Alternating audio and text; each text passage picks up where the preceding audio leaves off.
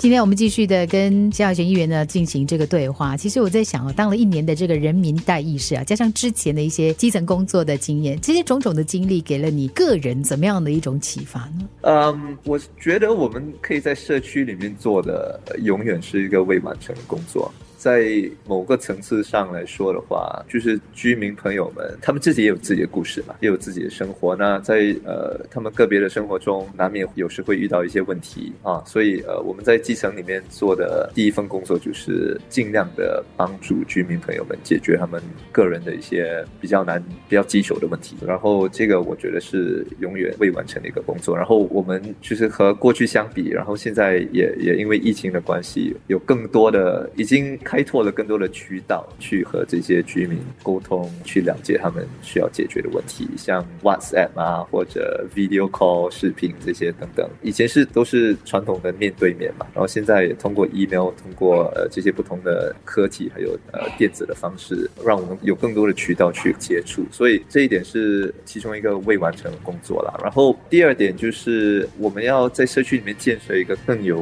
凝聚力的一个群体，这个我也觉得是一个。个永远未完成的工作，因为呃，我们的社区基本上，我们的社会其实都在随着时代演变，对吗？人家关注的问题或者信念也好，会随着时代，会随着不同的一代一代人的会会进行这个演变。然后我们如何去把这些不同的理念啊、不同的观点，去把它们融合起来，去保持我们这个社会里面的凝聚力？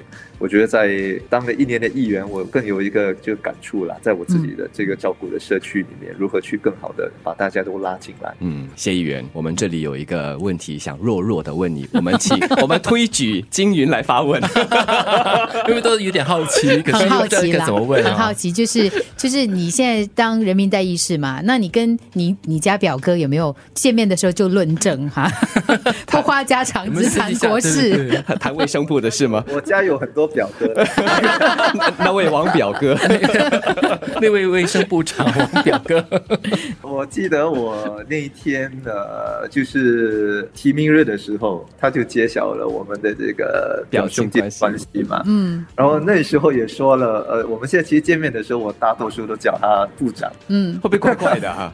啊，不会，不会，不会，不会，因为呃，就公司要分明了。请问是只有你叫他部长，还是你们全家人所有的亲戚都开始叫他部长？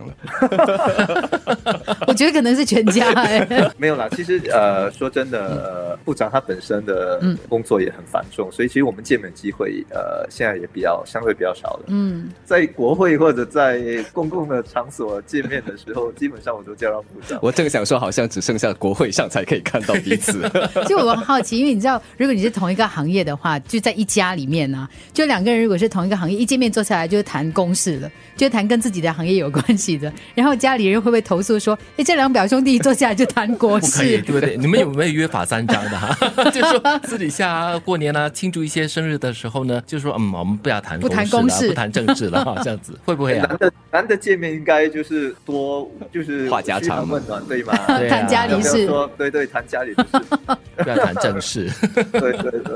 那不管怎么样呢，就是我们趁这个八月份啊，国庆国家庆祝生日的这个月份，我们就很开心的邀请了像今天。谢耀前议员、玉郎集选区的议员来到节目和我们聊了，从国庆一直谈到作为一位大医师，还有他特别关心的这个医疗服务业的这个大小事了。希望说趁着这国庆月份哈，我们一起来为国家努力，一起为国家奋斗。谢谢议员，谢谢，谢谢。